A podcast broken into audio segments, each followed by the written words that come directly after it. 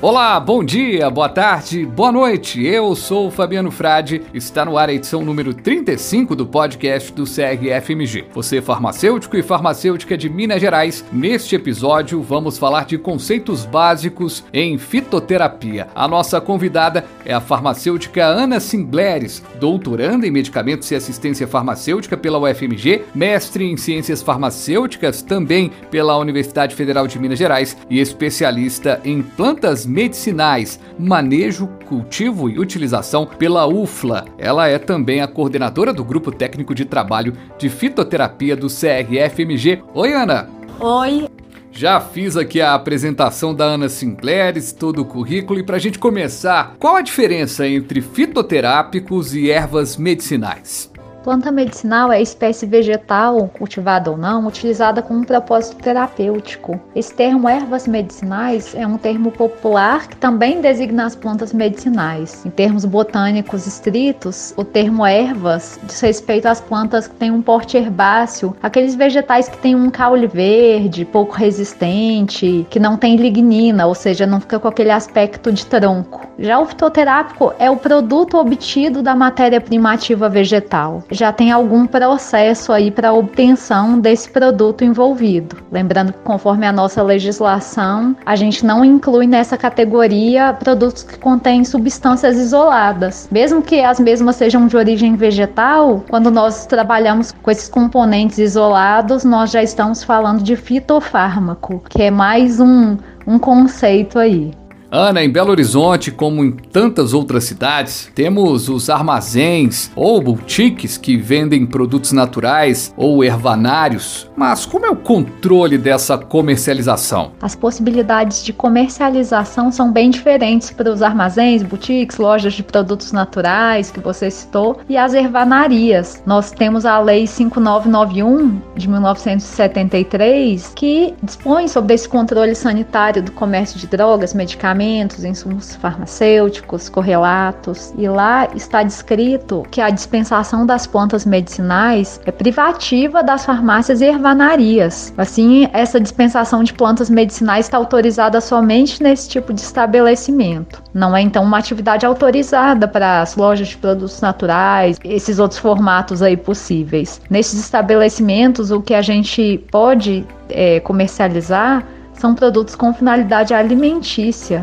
preparados com as plantas medicinais, desde que se obedeça à legislação específica para tal, não pode ter nenhuma alegação terapêutica envolvida e outras questões, outros detalhes. Já em relação aos fitoterápicos, na nossa legislação eles são considerados como medicamentos, porque eles também são um produto farmacêutico tecnicamente obtido ou elaborado, que tem essa finalidade profilática, curativa, paliativa ou para fins de diagnóstico. E nós temos que a dispensação dos medicamentos medicamentos, ela é privativa da farmácia, da drogaria, do posto de medicamento e unidade volante ou do dispensário de medicamentos. A gente falando sobre essa oferta de fitoterápicos, ervas medicinais, qual desses produtos é melhor para o uso da população em geral? Na fitoterapia, não existe uma recomendação geral que nos diga uma regra, que uma forma farmacêutica é sempre melhor do que outra. Nós precisamos considerar cuidadosamente o problema de saúde em questão, as espécies medicinais indicadas, as necessidades do caso, assim, a singularidade do paciente, e aí tomar uma decisão. Em alguns casos, serão preferíveis as formas com maior tecnologia agregada, como fitoterápicos industrializados, fornecem dados padronizados e constantes constância de ativos, até mesmo pela facilidade no uso, sendo também por isso de maior custo. Em outros casos, as formas mais simples, por exemplo, um chá medicinal, desde que preparado a partir de uma planta de qualidade, são totalmente adequadas, além de serem preferência de alguns pacientes pelo seu uso já difundido como prática popular. E precisamos também considerar a disponibilidade dos insumos na rede de saúde, senão fica difícil para o nosso paciente conseguir utilizar aquele produto.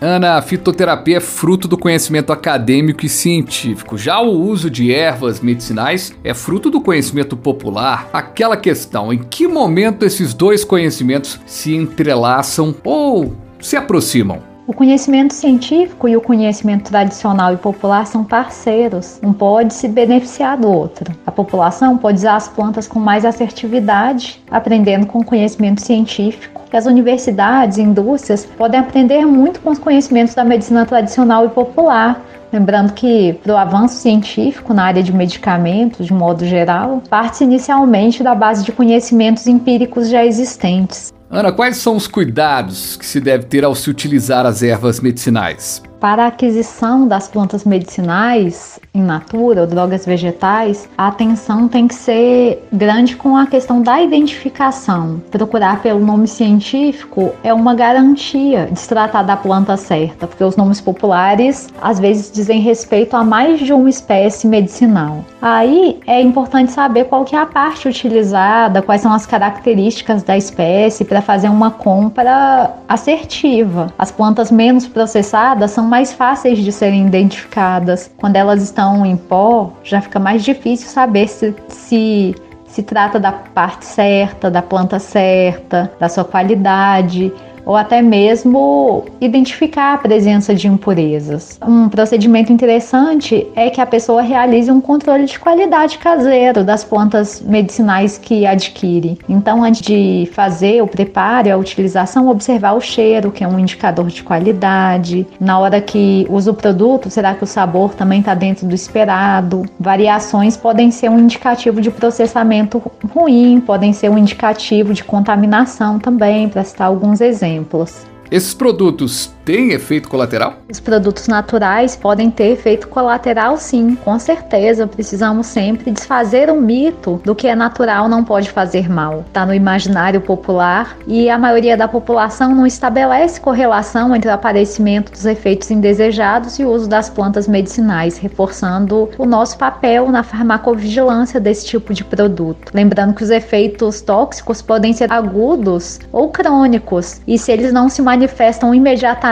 após o uso do produto, fica ainda mais difícil para o paciente fazer essa conexão. Em relação aos fitoterápicos, há uma lista de medicamentos hoje estudados grande para a realização de tratamentos de várias doenças? A lista de fitoterápicos validados cientificamente é bastante ampla. Para dar um exemplo, no nosso formulário de fitoterápicos da Farmacopeia Brasileira, nós temos 85 monografias com 236 formulações. E contemplando então possibilidades terapêuticas muito diversificadas de dispepsia, inflamação ou febre, diarreia, dismenorreia, queimaduras, dores musculares, hemorroidas, sintomas associados à TPM, ao climatério, infecções de vias aéreas superiores de modo geral, distúrbios circulatórios, urinários também. Então, é um rol de possibilidades terapêuticas muito amplo que a gente tem na fitoterapia. Como você vê a incorporação dessas tecnologias, fitoterápicos e ervas medicinais na metodologia de trabalho do farmacêutico ou da farmacêutica na prática clínica? O que o farmacêutico pode fazer para realizar atendimentos eficientes com essas tecnologias?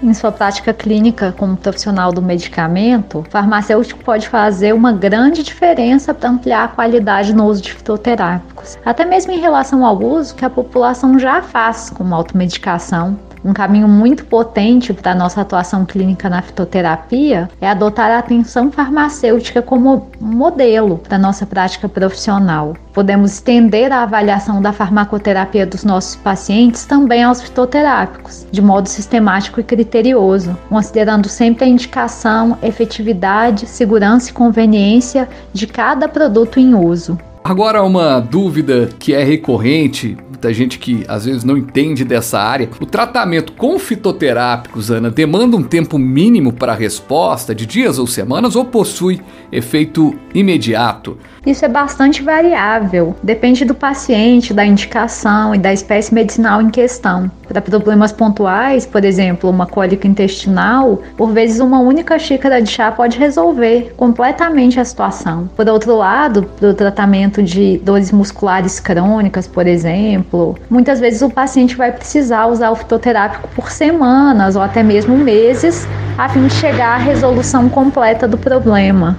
Ana Simbleres, muito obrigado pela sua participação aqui com a gente, para a gente entender um pouquinho mais sobre esse assunto. Finalizando, qual que é a sua expectativa para a participação no 15º Congresso de Farmácia e Bioquímica de Minas Gerais, que tem início na próxima quarta-feira, dia 22 de setembro? Eu estou muito animada para o nosso congresso desse ano. Eu sou coordenadora do grupo técnico de fitoterapia do CRFMG e nós caprichamos muito na criação dessa programação científica da fitoterapia. Eu vou oferecer a, a palestra Fitoterapia na Prática Clínica do Farmacêutico e também vou participar da mesa redonda Práticas Integrativas e Complementares de Saúde da Mulher, dentro do segundo Fórum de Saúde da Mulher. Então, são temas pelos quais eu sou apaixonada e tenho uma experiência técnica para compartilhar com vocês. Apesar da profundidade científica, na nossa programação vamos trazer esses conhecimentos com leveza, com uma visão aplicada ao cotidiano profissional,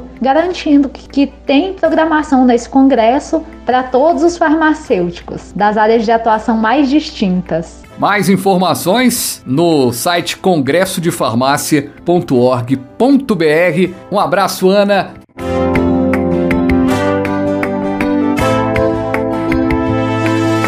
O podcast do CRFMG vai ficando por aqui. CRFMG no Spotify, no Apple Podcast, Google Podcast ou na plataforma de sua preferência. Acesse também o site crfmg.org.br. Farmacêutico, farmacêutica, até a próxima com mais informação, comunicação e orientação. Um abraço!